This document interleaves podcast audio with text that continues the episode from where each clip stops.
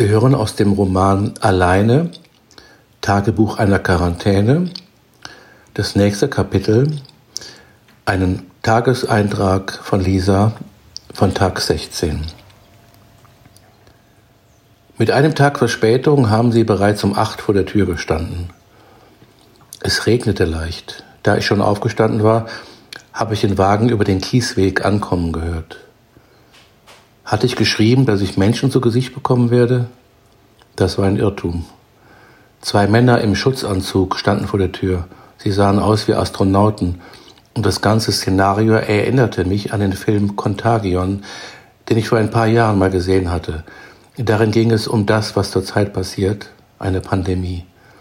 Es würde mich nicht wundern, wenn es den Streamingdiensten wie Netflix oder Amazon zurzeit untersagt wäre, diesen Film zu zeigen. Panik herrscht schon genug. Sind Sie Frau Lisa Wellner? Mein Name ist Dr. Volkem vom Gesundheitsamt. Wir kommen für den zweiten Test. Wie geht es Ihnen?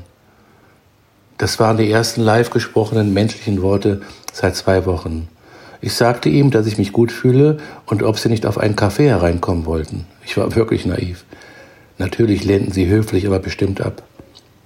Sie verschwanden in ihrem Laborwagen und nach einer Viertelstunde war das Ergebnis da.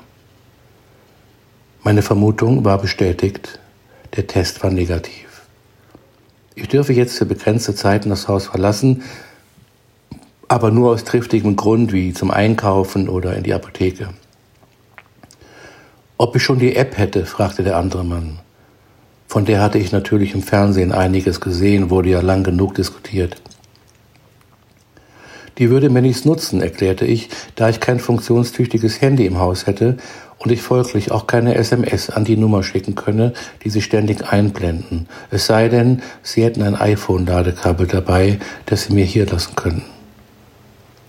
Sie zeigten mir kopfschüttelnd ihre Samsung-Geräte. Auf meinen Einwand, dass triftige Gründe doch etwas sehr Individuelles seien, sind sie nicht eingegangen. Der eine Kollege meinte nur, dann soll ich besonders gut auf mich aufpassen. Er schaute nochmals in seine Unterlagen und fragte dann nach Grete Wellner, dies sei jedoch auch gemeldet. Dann wären die Unterlagen nicht aktuell, denn meine Großmutter sei vor kurzem gestorben, aber nicht an dem Virus, klärte ich ihn auf. Er ging zum Wagen und kam mit einem kleinen Stapel Papier in DIN A5-Format zurück und drückte ihn mir in die Hand. Immer wenn ich das Haus verlasse, muss ich meinen Ausweis dabei haben und ein ausgefülltes Blatt Papier. Hier muss ich angeben, wann ich das Haus verlasse und zu welchem Zweck. Erlaubt sind sechs triftige Gründe. Erstens, Fahrt zum Arzt oder Apotheke. Zweitens, Fahrt zum Supermarkt. Drittens, um einem anderen Menschen zu helfen. Viertens, körperliche Ertüchtigung, Sport und so weiter. Fünftens, mit dem Hund Gassi gehen. Sechstens, zur Beerdigung eines Angehörigen ersten Grades. Oh, das wird einfach sein, denn drei, vier, fünf und sechs fallen für mich schon mal weg. Ich habe niemanden in der Nähe, der um meine Hilfe gebeten hat. Körperliche Ertüchtigung habe ich im Garten und Haus zur Genüge. Ein Hund habe ich nicht, obwohl ich mir wünschte, Krümel wäre jetzt hier. Die Einäscherung meiner Großmutter habe ich verpasst. Die Eins halte ich auch für sehr unwahrscheinlich, weil ich gesund bin und Aspirin, Ibuprofen und ähnliches habe ich im Haus. Der Schrank in Gretes Badezimmer ist äh, sicher so gut bestückt wie die Apotheke hier am Ort, was wir Magdalena zu verdanken haben. Eigentlich wollte ich heute ins Dorf fahren, bei Regen habe ich aber keine Lust dazu. Also werde ich mit der Inventur weitermachen, mir etwas Leckeres kochen und lesen. Für morgen sagen sie wieder besseres Wetter vorher. Lebensmittel sind reichlich vorhanden, mehr als ich angenommen hatte. Die beiden Kühltruhen beherbergen wahre Schätze, das meiste sicherlich aus eigenem Anbau, hauptsächlich Gemüse, aber auch einige Päckchen Schnittkäse und Schwarzbrot, dazu zwölf Pizzen, Großmutter liebte sie, und ich weiß nicht, wie viele ich in den Jahren als Teenager verspeist habe. Abends beim Fernsehen eine Pizza Hawaii oder Tonno verputzen, war so ziemlich der Gipfel der Glückseligkeit, vielleicht auch, weil es nicht allzu häufig vorkam. Im Schuppen lagern Kartoffeln, sicherlich für den nächsten Feldzug einer ganzen Kompanie. Die drei Säcke Mais von Otto, dann jede Menge Brennholz für den Kamin im Wohnzimmer oder den alten Herd in der Küche. Den hat Grete am liebsten benutzt. Ich koche auf dem neuen Gasherd. Vier volle Benzinkanister für den Rasenmäher und ein 20-Liter-Kanister mit Diesel.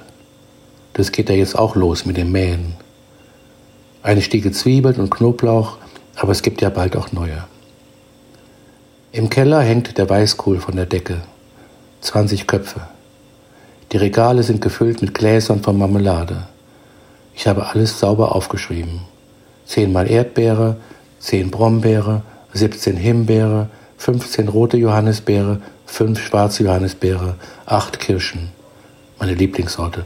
Das alles wächst hier bei uns.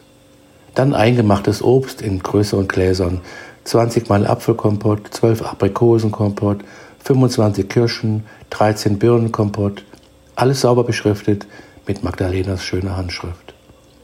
Im zweiten Kellerraum liegen 35 Flaschen Wein, weiß und rot gemischt. Da ich keinen Wein trinke, habe ich das nicht genauer erfasst. Die vier Kästen Bier waren da schon erfreulicher. Ich liebe es, im Abendessen ab und zu ein Bier zu trinken. 25 Packungen Spaghetti, 5 Kilo Reis, 8 Gläser Tomatensoße, 10 Gläser Eintopf, 8 Gläser Kürbissuppe, 11 Gläser Hühnersuppe, bestimmt von Magdalena gekocht.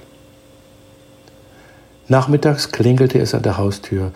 Als ich öffnete, saß der Postbote Herr König schon in seinem Auto und rief mir zu, dass ein Brief im Kasten läge. Meine Einladung auf einen Drink lehnte er dankend ab. Er schien es eilig zu haben. Meine Infektion hat sich wohl im Dorf herumgesprochen.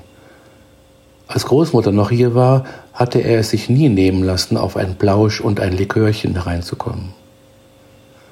Ich habe mich sehr gefreut, denn der Brief war von Magdalena. Sie wollte genau wissen, wie es mir geht und ob mit dem Haus alles in Ordnung sei. Sogar nach den Hühnern hat sie sich erkundigt. Ob Felix wieder da sei und wenn, würde ich sein Lieblingsfutter bei ihr in der Speisekammer finden, wie ich schon dachte. Sie hoffe, dass das alles bald vorbei ist und würde jeden Tag für uns beten. Leider könne sie seit Wochen nicht mehr zur Messe gehen, weil deswegen der Kontaktsperre verboten sei. Viele Kirchen würden jetzt online ihre Gottesdienste abhalten, aber sie haben keine Computer und wollen nicht dauernd zu ihren Neffen, die ganz andere Sachen im Internet anschauen würden und dort auch am Schulunterricht teilnehmen müssten.